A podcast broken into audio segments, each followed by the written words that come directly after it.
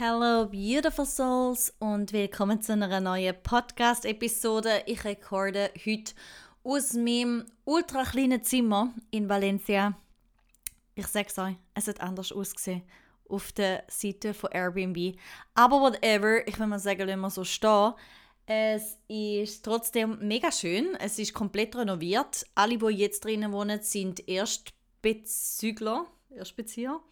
Und ja, das Lustige ist aber, deswegen sind auch gewisse Sachen noch nicht ganz so perfekt. Es ist eigentlich wie so eine Wohngemeinschaft für Studenten und jeder hat sein eigenes Zimmer und sein eigenes Badzimmer, aber es gibt auch so Gemeinschaftsräume wie halt Küche und zum Essen und so Study Rooms, also mega cool gemacht und auch so, mir gefällt so ein bisschen der helle Stil vom, von den Zimmer, wo so, ja, halt wirklich so in dem so ein bisschen helle, weißen sehr rudimentäre Boho-Style gehalten sind. Aber I freaking like it, to be honest.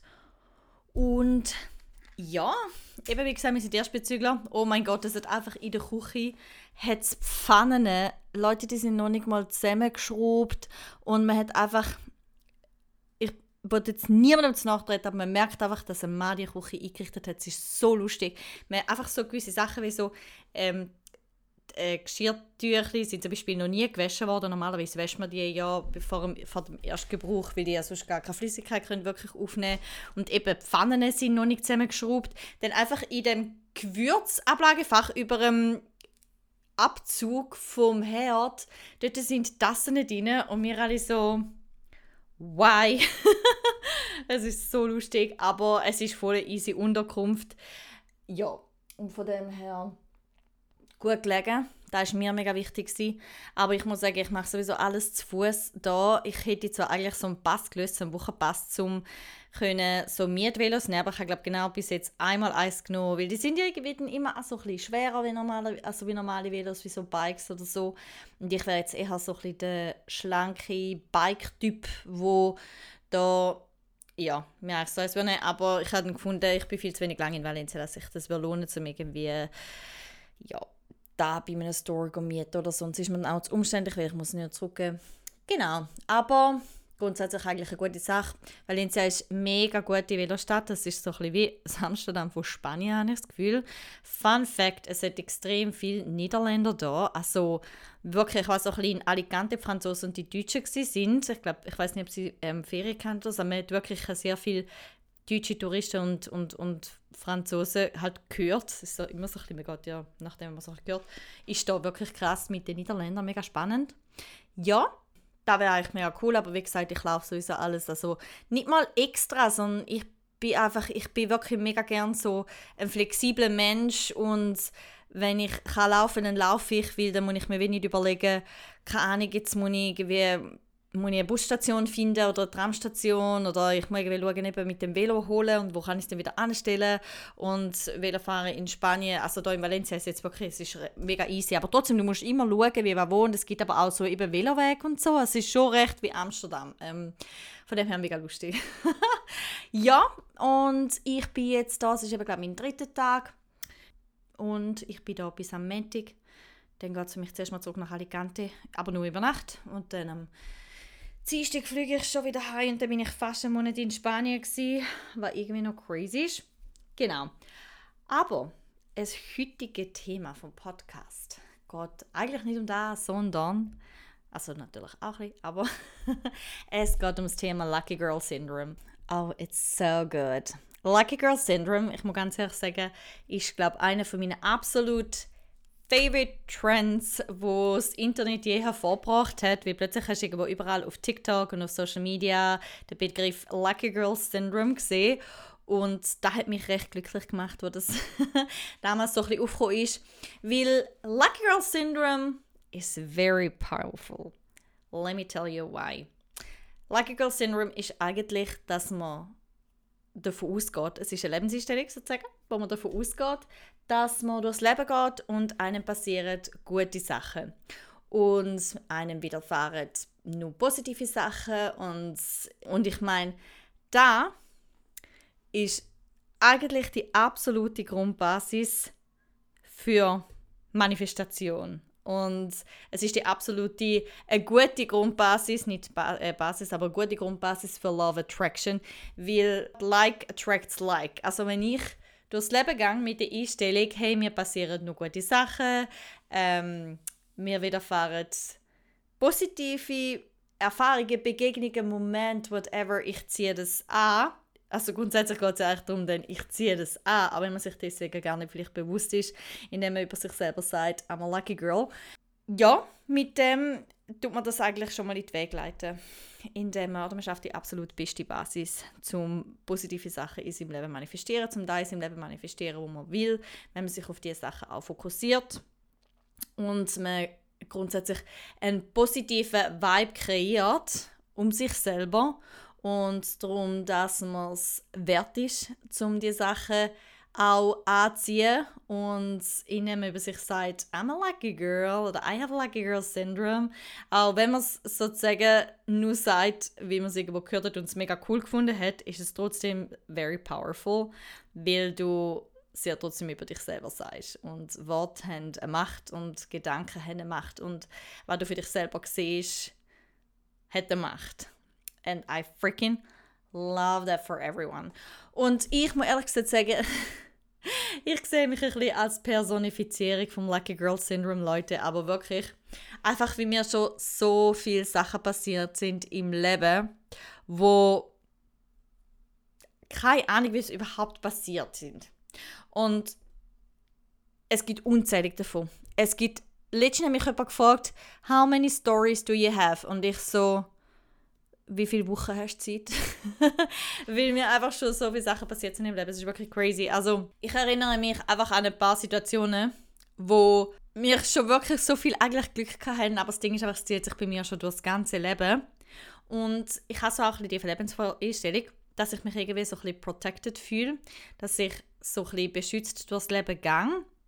Und ich hatte tatsächlich dann vor zwölf Jahren oder so mal so eine, eine Lesung bei einer Astrologin. Und das war etwas, was sie mir gesagt hat. Sie hat gesagt, Angelina, wenn du das Leben gehst, du bist immer beschützt. Also, du bist wie, also sie hat es so beschrieben, sie hat gesagt, du bist wie an einer Sicherheitsleine und du kannst wie alles exploren und anschauen und machen in deinem Leben. Du, wirst, du bist immer beschützt. Und das ist das Gefühl, das mich schon vor dem sehr stark das Leben getragen hat. Und auch jetzt, ehrlich gesagt, ist das für mich sehr präsent, wenn ich so sage, ganz ehrlich, ich habe schon so viel Scheiß gemacht auf gut Deutsch und mir ist nie etwas passiert. Und ich habe absolut kein Problem, zu mich auch als lucky sehen in dem Sinn dass ich gewisse Situationen sicher einfach auch Glück haben. Und es ist nichts Schlechtes daran, um einfach auch Glück haben, weil Glück haben ist ja in dem Sinn eigentlich nur ein Universum schaut auf dich, ein Universum protected dich und es hat aber auch viel damit zu tun, was man so ein wie für sich selber sieht, wie wenn ich durchs Leben gehe und immer denke, oh mein Gott, mir passieren mega schlimme Sachen, mir passieren mega schlimme Sachen, heute ist sicher ein schlimmer Tag, heute passiert sicher, heute, heute passiert da und da. Dann like attracts like, so funktioniert das Law of Attraction und dann ziehst du auch gewisse Sachen halt an oder so negative Sachen. Und wenn du eben mit so einer positiven Einstellung durchs Leben gehst, dann ziehst du auch die positiven Sachen an. Und es gibt einfach so ein paar Stories, wo ich jetzt ehrlich gesagt zurückschaue und denke, Girl, you were so lucky. Wirklich mehr Glück gehabt wie Verstand. Und es gibt unzählige davon, aber es gibt ein paar, die haben sich bei mir sehr eingebrennt. Und äh, eine davon ist zum Beispiel, als ich 15 war, haben wir mit der Familie eine Velotour gemacht durch Toskana. Und wie gesagt, ich war 15, gewesen, Raging Teenager. Mich hat es dermaßen angeschissen. Und ja, man ist dann natürlich auch noch irgendwie ein bisschen besserwisserisch und hat das Gefühl, ich kann ja schon vorausfahren, ich kenne den Weg ja schon, ich finde den Weg ja schon. Well, Ihr könnt sicher schon mal vermuten, lange Rede, kurzer Sinn, ich habe mich komplett verirrt mit dem Velo in Italien. Ich habe kein Italienisch geredet. Da war eine Zeit, da haben wir noch keine Smartphones, gehabt, kein Internet auf dem Handy. Ich habe kein Geld mehr drauf, gehabt, es ist ein Prepaid-Handy. Und ich bin completely lost. Gewesen. Mein Dad und meine Schwester sind in dieser Zeit mit dem Velo irgendwann mal ins Jena angekommen und sind ins Hotel. Mein Dad hat sich dort im Hotel am Computer eingeloggt. Er hat online dann können mein Handy mit Geld toppen irgendwie. Und ich weiß gar nicht mehr, wie das gegangen ist früher.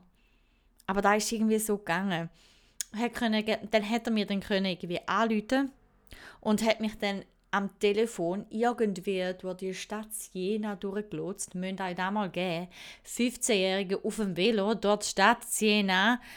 Keine Ahnung, wie war wo. Und ich habe trotzdem geschafft, um irgendwie dann zurückzufinden zu meinem Dad.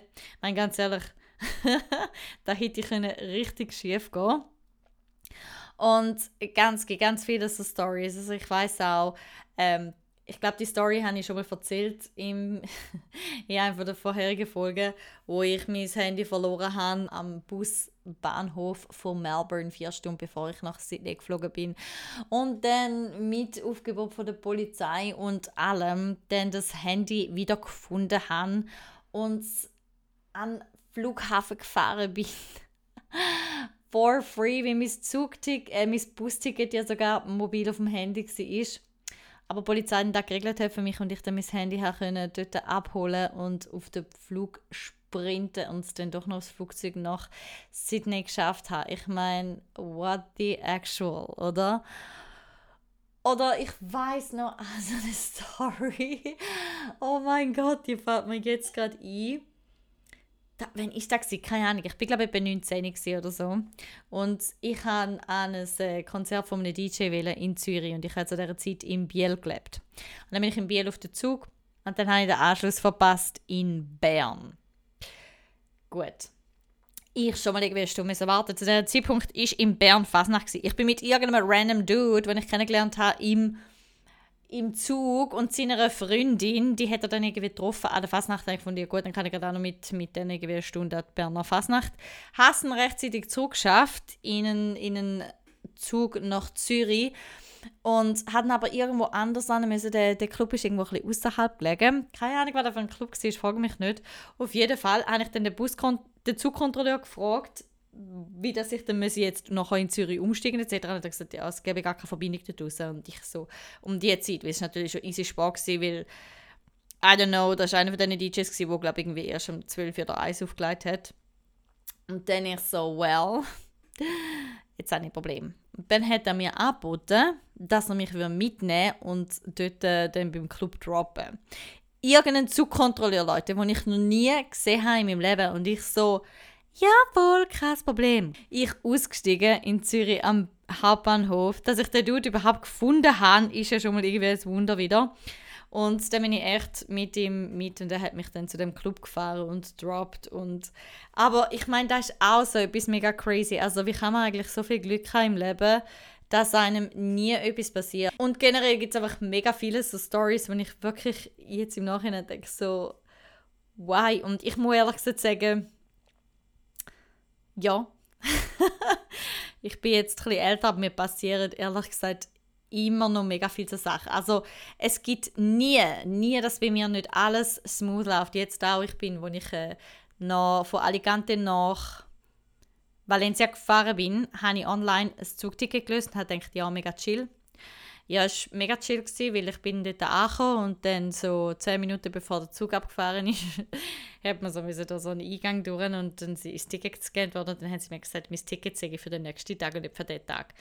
Und dann ich so, oh mein Gott, und dann haben sie mich natürlich nicht können durchlassen, habe ich das Ticket noch wechseln und ich hatte mega auch dort wieder recht glücklich, dass das so schnell gegangen ist und ich bin wirklich literally in der Minute, wo der Zug abgefahren ist, dann doch noch habe ich einsteigen und es ist einfach, mir passiert immer so Sachen, aber es kommt immer jedes Mal gut. Und darum ist das so da, und ich will so sagen, ganz ehrlich, whatever, mir passieren immer Sachen im Leben, it's just me, aber ich bin Personifizierung vom Lucky Girl Syndrome, mir passiert eh nie etwas. Und das heißt aber nicht, dass man irgendwie nachlässig sein. sollte oder irgendwie naiv. Also, please stay safe. Das heißt nicht, dass ich irgendwie mit sagen, I'm like a girl syndrome. Ich habe das Gefühl, ich müsse als Frau allein dort Paris en Banlieue durchlaufen. Da kommt in der Regel nicht gut. Ja, drum, aber es ist halt so eine, ich finde ehrlich gesagt, es ist eine super Lebenseinstellung, wo man einfach, ja, davon ausgeht, dass einem gute Sachen schlussendlich widerfahren. Und es gibt gewisse Leute, die sagen dann so, ja, aber ich bin ja ich habe mein Leben erarbeitet, ich bin, ich bin nicht lucky in dem Sinn, also ich habe nicht Glück in dem Sinn, aber wie gesagt, ich finde, lucky heißt nicht, dass man nicht arbeitsam ist, lucky heißt nicht, dass man nicht etwas machen muss für sein Glück oder so, aber es ist einfach eine gute Einstellung und grundsätzlich mal die beste Basis fürs Manifestieren von deinem Glück im Leben. Und I love that for you. Also bitte adaptiert das alle, das Lucky Girl Syndrome und geht mit dem durchs Leben. genau, so, da ist die heutige Podcast-Folge. Ich werde schauen, wenn das ich dir drop. Und wünsche euch schon mal einen schönen Morgen, Nachmittag oder Abend, je nachdem, wenn sie rausgeht. And always remember, you are more powerful than you think.